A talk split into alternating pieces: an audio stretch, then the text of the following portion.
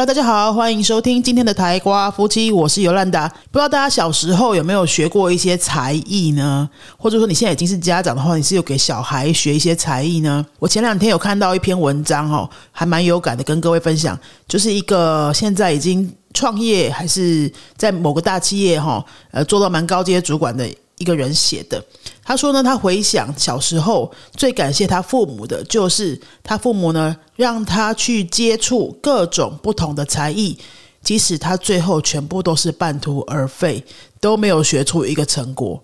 可是他父母从来没有限制他，或是批评他说你怎么都三分钟热度，好学了又不学。他学过几种乐器，学过艺术，学过几种运动。后来都是半途而废，哈没学出什么成果，但现在事业是很成功了哈。他觉得呢，那一段的时间的摸索跟探索，给他带来非常重大的呃影响，就是说让他知道，让他在年纪这么小的时候就知道，原来世界这么大，有这么多好玩的事情。这一段我再讲一遍哦。他透过那个小时候到处去接触各种不同的才艺，哈，乌鸦。没有被大人期待之下的那种学习，没有压力的学习，好，然后随时可以放下的这样子学习，他觉得那段时间让他得到的最大的收获就是，原来世界这么大，原来世界上有这么多好玩的事。好，那那时候才小时候，国小的时候就有这样子的一辈子的影响。所以这段先先跟大家分享这段，呃，接下来想要接着跟各位讨论接下来的主题就是。哎，那你在学外语的时候，给你带来的除了外语本身，你还有什么样的收获呢？如果你是成人，好，你从外语本身跟外语之外，对你的人生带来什么成长呢？以及如果你是家长，现在在送孩子去。各个地方学外语，你对孩子的学习期待，除了考试成绩，除了语言本身的进步，除了背了几个单字，学了几种句型之外，看到了孩子怎么样的成长呢？好，我这边呢，想要帮大家整理三个，我觉得我自己的学习经验，还有观察学生在学外语之后的改变。我觉得除了外语学习的能力的本身，哈，就是这个语言能力本身，呃，以西班牙文来说，你从一个字都不会讲。你会啊，用会用西班牙文打招呼，会用西班牙文去买东西，会用西班牙文去旅行，甚至你会用西班牙文去工作。除了这些之外，啊，这个语言学习的过程给所有学习者带来什么样人生的成长呢？我观察有三个很主要的。好，第一个是抗压力，第二个是包容力，第三个是适应力。学外语跟抗压、包容跟适应有什么关系呢？非常非常有关系。我一个一个来跟各位分享。第一个抗压力呢，是指什么呢？比如说，走进我们西班牙文课的第一堂课，我就会带着大家做一些活动，然后你就马上就要开口说话，就要开口说你不认识的语言，哈，就要开口说你根本不知道你在说什么的东西。你可能你会跟着我们做一些活动，然后就说出，哎，我从来没有听过的声音，对不对？那这个是需要有一些抗压力的啊！看起来好像是在玩，看起来好像只是在做活动，看起来就是在学单字嘛。但是呢，你愿意跟着做啊？你愿意在不知道接下来要发生什么事情的情况下都跟着做，其实你就无形在训练你的抗压力耶。为什么我会这样子这么确定的这样讲呢？跟各位分享另外一个教过的一个学生家长跟我们分享的哈。哎，有一班小朋友是小朋友，大概国小的年纪，国小国中左右。我发现这个班级的这个孩子啊，有几个孩子，他们就是哎配合度超级高，但是他不是那种乖乖牌的配合哦，哈，不是那种哎文静文静很害羞，或者他就很乖的那种，不是那种配合，而是他对于每一件事情的呃投入，好每个活动的投入，然后配合，不管出什么功课，不管要求他做什么任务，哎，他就是可以很积极的去完成，然后中间没有抱怨，然后也过程也都很开心，那我觉得。我就感受到一股特质不太一样。后来跟他们家长有一次无意间的聊天，才聊到他们说哈，因为他们都有去学校的一个某项运动的校队，好去受训练。从国小一年级到现在，可能就已经好多好多年了。他那样子的体育训练哈，是非常非常超的，是要受很多苦的，好是要很大的毅力还有意志力的。他们都都已经经过那一段了。所以他们在那个地方呢，已经训练出那一种啊，反正就是兵来将挡，水来土掩那种性格、那种特质。所以现在在学习其他任何技能的时候，他们也会带着这样子的特质去学习。诶，你有没有发现，那个家长他让孩子去学的是某一项体育技能，可是他刚刚跟我描述的那一段人生上面的呃额外的收获是他的特质，个人特质，他多了这个抗压力，或者说呃坚毅力这样子的特质。那是从他去体育训练当中不断不断的受到挫折，再继续好，再再努力，再调整这样子的过程，慢慢的磨出来的。我觉得学外语也是一样有这样子的功能，只是说体育技能它当然有比较多身体训练的部分，但是外语学习呢是有更多脑力训练啊，还有呃心理素质训练的部分。每一次你进到教室，你都在讲一些陌生的声音。你就要听一些陌生的声音，你都要听那些似懂非懂，我不知道接下来要做什么的那种那种环境。好，你要去接受那种环境，然后你会一直讲错，会一直被纠正，你还要一直重来。你重来之后，可能又有其他的错误，继续被纠正，继续重来，一步一步的去组装你所有的语言能力的句子啊，好，从词。到短句，到长句，到成段，到能够对话，这些过程每一个步骤，你都在无意识的训练你的抗压力。有没有发现到？那这样子的过程，其实，在工作上哈，在职场上可能就完全不一样哦。因为在职场上，哎，你犯了错误，可能就会有连带很多人会受到影响，对不对？不像在语言教室里面，你犯了错误，哎，没关系，你就再来一次就好了。语言教室里面最希望就是你勇敢犯错嘛，但在职场上你最好就是不要犯错嘛，对不对？这是一个很两个极端的，所以在职场上你需要的抗压力哈，可能就是比较没有机会让你去去做这样子的呃潜意识抗压的训练，但是在语言教室很很有机会啊，你每一次的犯错都是没有关系的啊，所以就是鼓励你继续试，鼓励你继续犯错，然后你从当中。去磨练出你的抗压力之后，我觉得对你的工作职场的表现其实也有无形的影响诶，因为你就会越来越敢去尝试一些你以前以为你不会做的事情，好，你以前以为你做不到的事情，你以前以为你不确定就不敢做事情。我们很多学生后来学了一阵子之后，都有跟我分享，他们说，哎他们觉得他们胆子有变大了，因为在课堂上的那个尺度和无耻的尺。羞耻的尺尺度就是几乎没有尺度，然后越来越增加之后，在职场上还放得更开。这第一个是抗压力，再来呢，第二个我要讲的是包容力。为什么学外语跟包容力会有关系？昨天哈，我才在那个大学台北大学那边上了一个课，这学期的第一堂课，所以又是三十多个新的学生。好，总共加起来五六十个新的学生要来接触人生当中接触第一次的西班牙文。那么我越教越有经验之后呢，我就越不会在第一堂课急着要教些什么单词，哈，而是会先帮学生们植入一些呃学习观念跟文化观念。比如说呢，当学生都呃不回答我的问题，哦，可能害羞，可能不知道问什么，可能怕丢脸什么的，好像不回答问题的时候，我就会说。说什么呢？我不会骂他们，那我不会说为什么你都不回答。我说各位，你们都已经来学这个陌生的语言了，他们都是大学生嘛，哈，他们其实也不需要有这样的必修学分，这个都是选修的啊，你也可以选别的啊，你为什么要选这个？对不对？你都已经来选这个完全陌生的语言了，就要先让自己慢慢习惯，有很多事情啊，都不是按照你原本预想的去走的。比如说我们现在上课的方式，比如说我们接下来完成这学期所有的拍片、影片的作业的任务的方式，好，比如说我们的考试方式，有太多太多的事情，它都不会按照你原本预期的去走。如果你这个部分诶可以接受的话，那代表你也正在接受这个新的语言的很多新的世界观、新的思维观。比如说啊，我以前教过一个。中美洲的学生，我们那时候是教他中文。他有一次呢，在上课报告的时候，他跟我们分享他们国家的公车站跟台湾的公车站的比较。他就准备了两张照片。他说他觉得台湾的公车非常的不方便啊。我说为什么？同学们也都说为什么？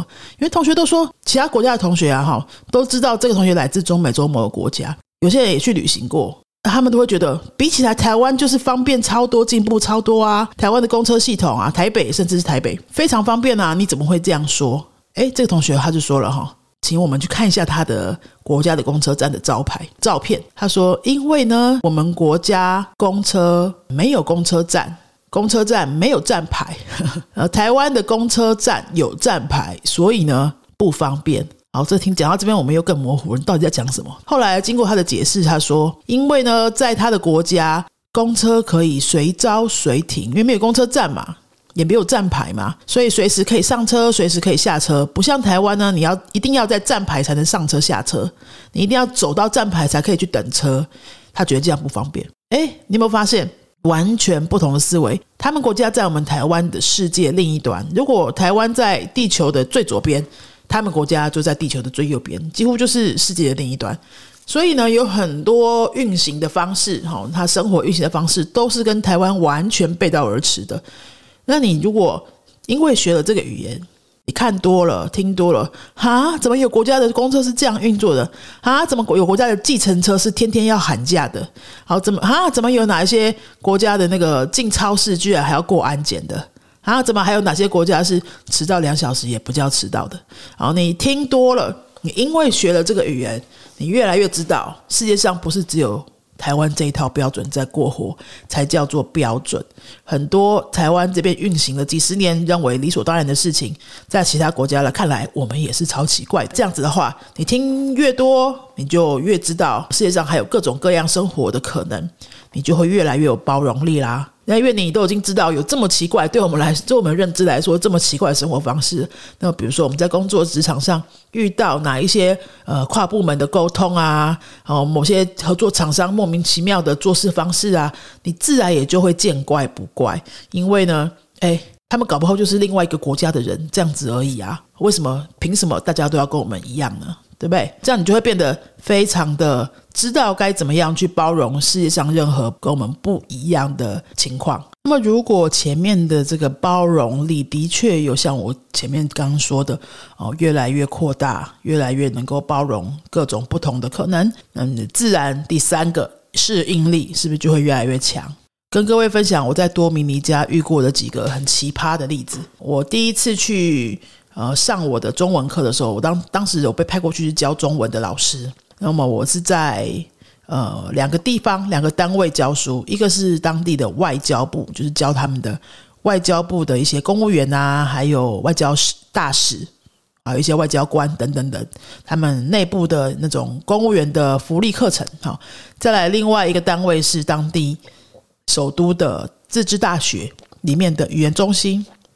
那语言中心里面的学生，就是包括大学生，还有社会人士，他就比较像是我们台湾大学里面的语言中心的推广部办的那种课程。那我第一堂课呢，我我飞过去之后的第一堂课，呃，要教的是外交部里面的课。因为外交部里面都是我知道来上课的，会是一些有头有脸的人呐，哈，穿西装笔挺来上班的那些官员呐，或是比较高层的公务员啊等等。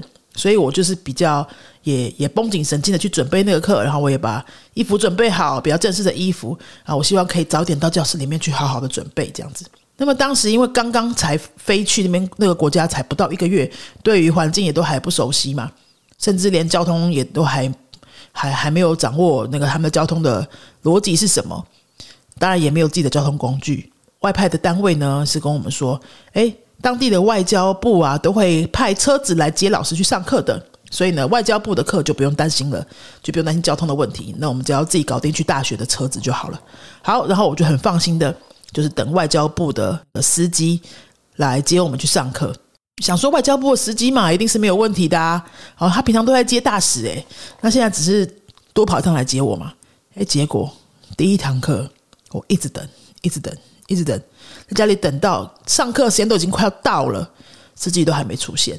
后来他出现的时候呢，大概就距离上课前十分钟。然后我上课一定就是迟到啦，就非常非常的暴躁，就觉得你为什么要害我第一堂课迟到？哈，我一直在跟那个司机就是抱怨这样子。那司机反正他才不管哎，他平常工作的情况哎就是这样啊。你想啊，他为什么会来接一个第一堂课的老师，他敢迟到？平常一定也是这个德性嘛。他平常可能也就是这个时间没有那么没有那么精准的，因为我刚去我不知道，我都听人家说的，我有时候也是不太相信，或者说也不知道人家讲的是不是真的嘛。那第一次去了才发现说，原来真的就是跟其他人告诉我的一样哎哈，这个国家都在迟到都没关系的哈。那我匆匆忙忙走进去，一直跟大家抱歉。其实也没有人在乎，因为他们导致看多了，他们他们对他们来说，十分钟、二十分钟的迟到根本就没有关系啊，没有不就不算迟到，甚至大部分的学生也都是继续迟到。我到的时候，很多学生也都还没到这样子。所以呢，这个今天要跟你们讲的是什么？因为你到了其他国家去生活，或者说你因为学了这个新的语言，你可以看很多新的资讯。好，你可能可以透过这个语言看，比如说新的嗯以前没接触过的中南美的 YouTuber 啊，或者是一些影片啊、一些电影啊、一些非主流的电影啊，你看到听多了，哎，或者你真的人到那边去去去生活、去旅行一阵子，你因为你会那个语言，你可以。更加的融入和观察到的更多，你就会发现说，那也不过就是这样子而已啊。我第一次觉得不舒服，第二次觉得有点生气，第三次想说啊就算了，第四次、第五次之后，你根本就没感觉了，根本就没感觉了。这个没有说是谁对谁错，没有人说迟到就一定是错的，因为在有些国家。时间的概念真的就是跟我们不一样。好，有些民族对他们来说，时间不需要按照手表上的刻度来算，时间是另外一个完全跟我们不同的概念。这个我们就以后再说了。那你就是因为学了外语哈，你看到的机会多，接触到不同事物的机会多之后，你慢慢的包容，包容久了，你也就适应了。因为你不会希望自己每次看到什么莫名其妙的事情就要让自己生气，就要让自己不舒服嘛。就是会找到一个让自己更平衡的方式，让自己更舒服的那种调整方式啊，所以你的适应力也会无形中增加。好，我们今天就是跟大家分享有三个隐形的学外语之后的好处。好，在外语之外，好这个语言本身之外，你还会得到什么？你可以得到包容力，可以得到适应力，你也可以得到抗压力。这三个是我。自己学了这么多年的外语，还有教了这么多年外语之后，呃，总结出来，我觉得在我自己身上得到验证，在很多各个年龄层的学生身上也得到验证。所以呢，如果说对外语有点兴趣，但是你现在真的用不到哦，你想说学个第二外语到底是可以拿来做什么用，对你有什么帮助？你就是觉得好听，觉得想要多了解。可是这样子好像不太符合那个社会期待，对不对？比如说你在跟朋友讲说，哎，你在学西班牙语，在学法语，在学俄语的时候。朋友就会说：“你学这要干嘛？”然后你不知道怎么回答，然后你可能就想说：“我不想要面对那个，那先不要学好了，因为我还找不出一个说服自己去学可以很合理的一种理由。”我们真的有学员是这样子的哦，找不到那个理由，所以他先去学英文，去学日文或者韩文等等，因为英日韩在台湾就是相对的比较合理嘛。但是他心里就是觉得：“哎，西班牙文也很好，法文也很好的那样子的。”就是他会会花比较多的时间要说服自己，然后说服自己。你先说服自己站得住脚之后，你面对旁人的一些疑问的时候，你就会比较知道怎么面对嘛。其实这个真的都是小事啦，你没有什么需要跟别人交代的。那我这边把三个学外语之后的额外能力，哈，抗压力、包容力跟适应力，这个提出来之后，你可以思考一下，它是不是就可以帮助你更加说服自己。如果你真的想要学第二外语的话，你不需要什么理由，因为这三个能力，你去什么地方可以这么密集的得到？没有一个大学里面有什么选修课，一学期教你如何训练自己的抗压力、包容力跟适应力吧？没有这样子的课吧？但是你透过学外语，你自然而然就可以习得这三个能力了。这样子不是很超值吗？你又学到了外语，你又让自己的个人特质，哦呃，整个人的那个强度，整个人的。那种战斗程度可以做一个很大层次的提升。今天就是跟各位分享这个体会，希望对你有一些帮助。台湾夫妻这个 podcast 节目呢，已经做了两百多集了。它是一个礼拜三集哈，一百三集，一集是我主持，一集是费南德老师主持，另外一集呢是我们两个共同主持，或者我们会访问一些来宾。那我主持的时候，我就会讲一些关于学习语言的思维啊。方法啊，还有像今天这种比较非语言本身的那种延伸性的话题，那费丹岛老师主持的时候呢，会是全西语的全西语的内容，主要就可以服务阿 dos 到 B 五农以上的学生，可以训练听力，可以听全西语比较正常语速的一些小主题。那每一集也都短短的，大家可以就是拿来。重复的播放，当做听力练习。那另外，我们两个合联合主持的时候呢，就是会是中西语双语进行，比较像是我们两个两夫妻聊天给大家听啊，或者是说我们访问一些跟西班牙或拉丁美洲相关的那种呃来宾的旅行旅行经验啊，或是工作经验等等。台湾夫妻这个节目呢，大概两百多集，现在非常谢谢大家呃是收听到现在。那如果说你觉得这个节目对你有帮助，好，你听的内容也觉得还不错。可以分享给你身边也对于拉丁美洲文化、西班牙文化或是语言有兴趣的朋友吗？那也欢迎你到 Apple Podcast 帮我们留个五星评论，让我们这个节目完全是非盈利的节目，可以被更多人听到，那就是我们继续做下去的最大动力啦。好，最后呢，跟各位工商一下，最近云飞有几个活动。第一呢，是我会在三月六号星期天早上，在新竹云飞教室呢做一个。补习班开设相关的讲座，如果你是老师，哦，你想要开自己的补习班，开自己的艺人工作室，开自己的教室，像这样子的背景，你可能会需要了解说，开一个补习班要准备一些什么哦？那开一个补习班要有什么条件？你的学生要多到什么程度？比较适合开补习班，或者是你要准备多少钱？这些开补习班会遇到的零零总总的一大堆的鸟事跟麻烦事，我全部都已经经历过了。我们开过两间，然后现在是第二间，这些都经历过两次。那我把很多的经验、踩坑的经验、花了冤枉钱的经验，全部都整理起来。三月六号早上，礼拜天，在新竹的云飞教室有一个三小时的。这种呃，像是创业课程小讲座了哈。那如果你有兴趣的话，在我们今天节目的说明栏可以看一下这个课程的相关资讯，还有小小的位置。这个课呢，只有实体课，没有线上课，因为它太复杂了，它必须要面对面的分享，而且跟我们现场。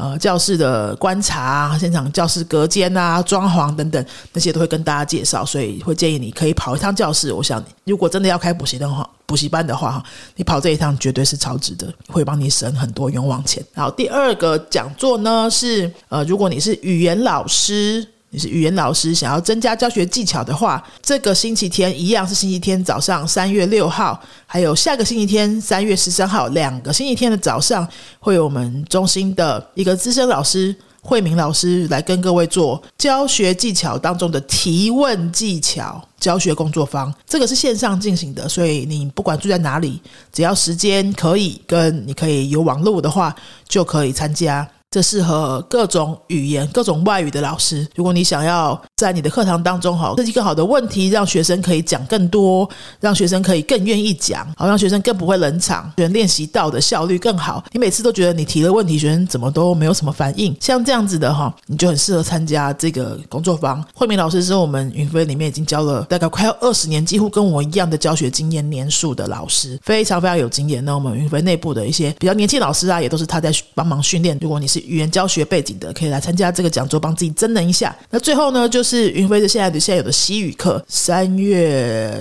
五号星期六，呃，新竹教室实体课程，星期六早上十点到一点上课，从零开始教的基础西语班。这个礼拜六已经确定开班哈，三月五号早上。如果你是住在新竹附近，一直在观望要学西班牙语，然后你从来从来都没有学过，是零基础的话，可以赶快来加入这一班哦。目前还有两三个位置。如果你是住在国外啊，或是不住在新竹，住在台湾其他县市，想要参加线上班的话，我们现在接下来今年应该是就是呃上半年的最后一梯，会有一个线上的密集课，线上的密集课为期一年，从零到 B 五呢，一年的时间。带你学两百二十个小时，从零学到 B one 的程度，B one 就是相当于西语系大学毕业的程度。好，那这详细的课程内容呢，我也都放在说明栏的那个链接里面。这个班呢，会是三月初这个周末过完，星期二就要开始喽。如果说刚好你是下午台湾时间下午有空的人，建议你可以赶快把握这一班，剩下一两个位置而已。好，那今天的节目就到这边喽，我们下次再见，那斯达瑞哦。